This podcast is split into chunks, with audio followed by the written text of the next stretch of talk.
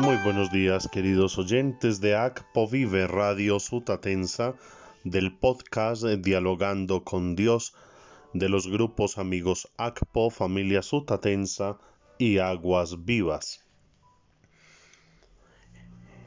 Presentamos nuestras oraciones a Dios, pidiendo por las intenciones y necesidades, salud física y espiritual, de nuestro nuevo oyente John Ramírez en Medellín, por Waldir Arenas Arias en Abejorral, quien estuvo estos días de cumpleaños, por Marta Arias, por mi prima Catalina Sánchez Henao, por Miriam Álvarez en Río Negro, Antioquia, por David Villa en Medellín y por Gustavo Gaviria.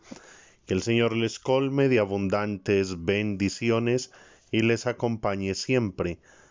Miércoles 17 de junio meditamos el Evangelio según San Mateo, en el capítulo 6, versos 1 al 6 y 16 al 18.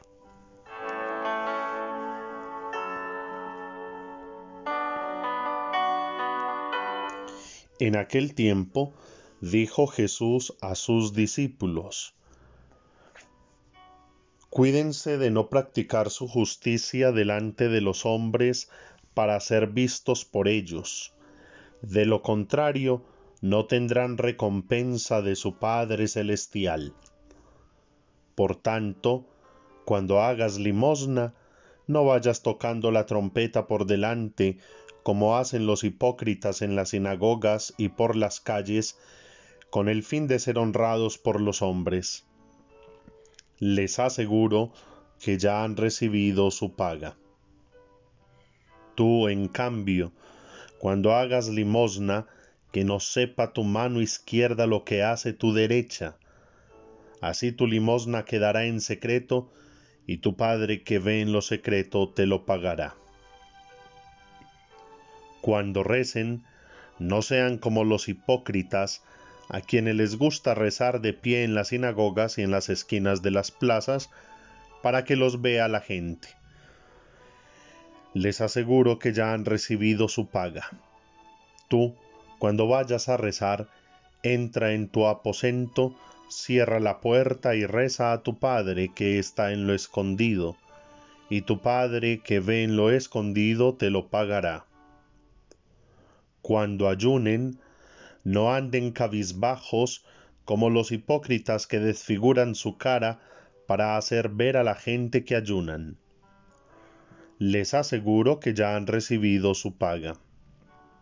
Tú, en cambio, cuando ayunes, perfúmate la cabeza y lávate la cara, para que tu ayuno lo note no la gente, sino tu Padre, que está en lo escondido y tu Padre que ve en lo escondido te lo recompensará. Palabra del Señor.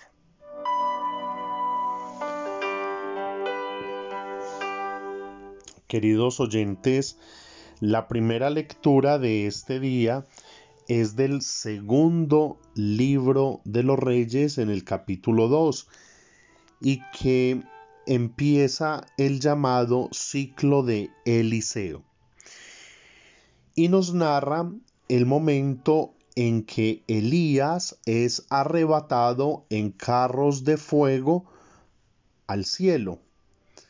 Él se va, desaparece y hay como dos asuntos importantes aquí. El primero es que ese carisma o esa tarea profética recae por voluntad de Dios en Eliseo.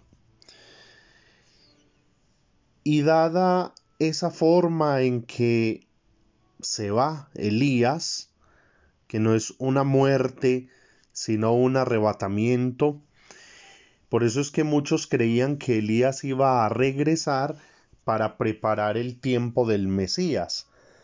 Recordemos que hay muchos episodios en el Evangelio donde le preguntan a Juan y al mismo Jesús, ¿eres tú Elías? Porque muchos pensaban que él vendría. El nuevo Elías es Juan que viene a preparar el camino del Señor, viene como a asumir esa tarea. Y asimismo eh, vemos que Enoch y luego Jesús también ascienden al cielo de maneras misteriosas y no como la muerte como la conocemos nosotros. Jesús muere pero resucita y después asciende al cielo. En cuanto a este asunto de Eliseo como el continuador de la obra de Elías, Jesús también deja a quien continúe con su obra, y es la iglesia. La iglesia continúa, recibe todo ese legado profético, ese anuncio de salvación, de vida nueva, esa instauración del reino de Dios, se lo deja a la iglesia. Y hemos escuchado este texto del Evangelio tan bello que escuchamos también en el tiempo de la cuaresma, pero que hoy nos recuerda que la vida del cristiano no puede ser de momentos, sino que debe ser un continuo y constante proceso de conversión al Señor. Y que estas dimensiones de la vida cristiana no se pueden reducir al tiempo de la cuaresma sino que las debemos vivir siempre. Oración, limosna o caridad y ayuno. Y si nos damos cuenta, es como un programa muy completo, porque mediante la oración nosotros fortalecemos nuestra relación con Dios. En la oración nos encontramos en la intimidad con nuestro Padre Celestial y de allí bebemos y nos fortalecemos para continuar el camino de la existencia. Mediante la limosna o la caridad, fortalecemos nuestra relación con los demás, en esa capacidad de donación, de entrega, de compartir con los hermanos. Porque si yo soy una persona de oración, pues entiendo que no estoy solo, que los demás son también hijos de Dios, por lo tanto son mis hermanos, y como hermanos los debo aceptar, los debo abrazar, los debo amar y favorecerles la ayuda necesaria que esté a mi alcance. Proveer por las necesidades básicas de muchos que infortunadamente no las tienen resueltas debido a situaciones laborales, económicas, debido a las situaciones actuales que son tan duras para muchos de ellos.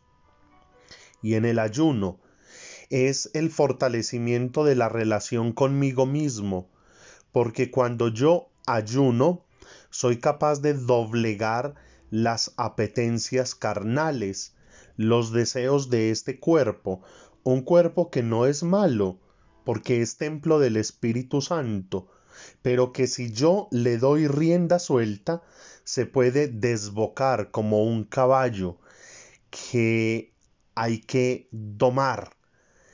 Imagínense, todos nuestros pecados, todos nuestros deseos, todas nuestras debilidades.